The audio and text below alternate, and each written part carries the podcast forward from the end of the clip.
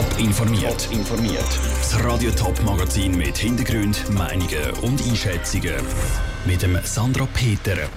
Warum nach dem Tsunami in Indonesien schnelle Hilfe das Allerwichtigste ist und wie gut Herr und Frau Schweizer die Weihnachtsgeschichte kennen, das sind zwei von den Themen im Top informiert.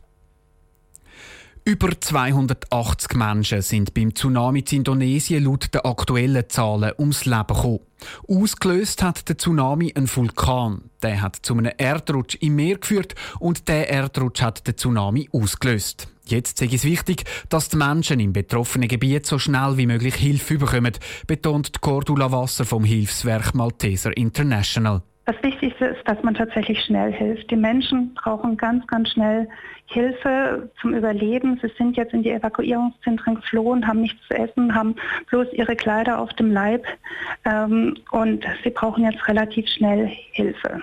Für die Hilfswerk heisst das, dass sie zwar vorwärts machen müssen, aber auch nicht reinschiessen. Etwas vom Wichtigsten beim Hilfseinsatz sei nämlich die Koordination mit anderen Hilfswerken und den Behörden, betont Cordula Wasser. Man muss natürlich wissen, wo fängt man an und daher ist es wichtig, dass man sich erst mit den lokalen Akteuren zusammensetzt, dass man sich mit anderen lokalen humanitären Akteuren bespricht, um dann auch tatsächlich sicherzustellen, dass man den Menschen hilft, die am meisten Hilfe benötigen und dass die Hilfe nicht doppelt geleistet wird und ankommt. Der Tsunami ist überraschend auf Land getroffen. Der Erdrutsch ist zu wenig stark dass die Warnsysteme hätten Alarm geschlagen. Unter anderem ist ein Rockkonzert von den Wellen überrascht worden. Dort ist die Bühne zusammengekracht und mehrere Leute sind dort gestorben. Der Weihnachtsstress hat die Wintertourerinnen und Wintertourer ein letztes Mal gepackt. Alle wusen in der Stadt umeinander und kaufen ihre letzten Päckchen. Aber wissen die eigentlich, um was dass es bei den Weihnachten genau geht? Das ist die Weihnachtsgeschichte, erzählt von den Passanten in der Winterthurer Merkas. Maria hat mir Josef irgendwie erklärt, dass sie schwanger ist, obwohl sie gar nie gemacht haben. Also äh, Maria Empfängnis, das heisst, äh, Maria ist schwanger geworden ohne einen Mann. König Herodes hat äh, das gehört und hat eigentlich alle Kinder umbringen und dann hat Maria und Josef müssen abhauen und dann sind sie am Schluss im Stall gelandet. Dass ähm, die äh, eine Unterkunft gesucht haben, Maria und Josef mit ihrem Baby.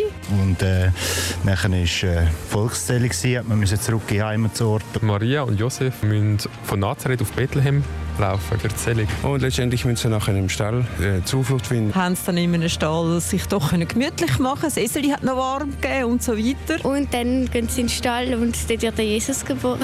Jesus Christus ist geboren worden. Dann sind alle drei Könige gekommen.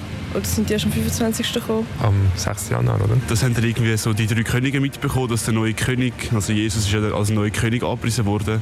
Als er auf die Welt kommt, sind dann dem Stern gefolgt. Und der Stern von Bethlehem, den dürfen wir ja nicht ganz vergessen, der hat dann, glaube ich, noch den Weg gezeigt dort hinten. König Herodes hat äh, das gehört und hat eigentlich alle Kinder umbringen. Und dann müssen sie flüchten auf Ägypten. Jesus ist geboren worden am 24. Und er ist Gottes Sohn, ja, sogar Geschichte, ja.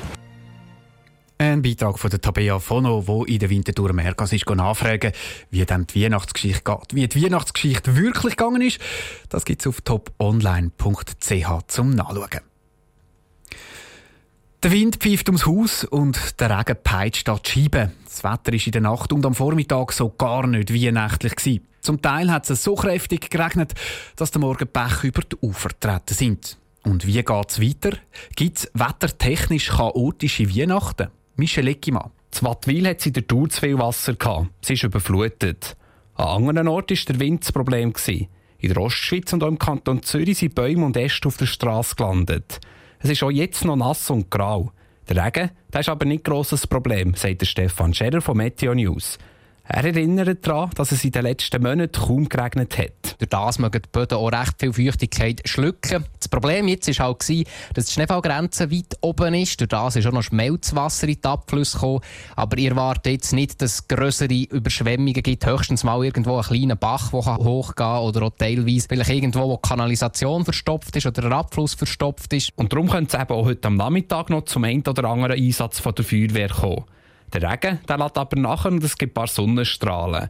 Das, weil es hoch Hugo kommt. Das Hoch sorgt in den Alpen für ein absolutes Traumwetter. Wer nicht ein grosses Familienfest geplant hat in den nächsten zwei Tagen, der sollte unbedingt die Berge. Da gibt es wirklich traumhafte Bedingungen. Höchstens ein paar Schleierwochen, die mal am Himmel entlang ziehen, aber sonst ist es grösstenteils wochenlos und sehr mild auf 2000 Meter, so um 0 bis 2 Grad. Das ist also wirklich top Skiwetter. Die Kalorien der ersten Weihnachtsessen können also auf der Skipiste gerade wieder verbrannt werden. Unten im Flachland bleibt es in den nächsten Tagen grau. Der Michel Eckimann hat berichtet. Trotz der perfekten Bedingungen für den Wintersport ist es in den Bergen gefährlich. In verschiedenen Gebieten herrscht die zweithöchste Stufe bei der Lawinengefahr. Top informiert, auch als Podcast. Mehr Informationen gibt es auf toponline.ch.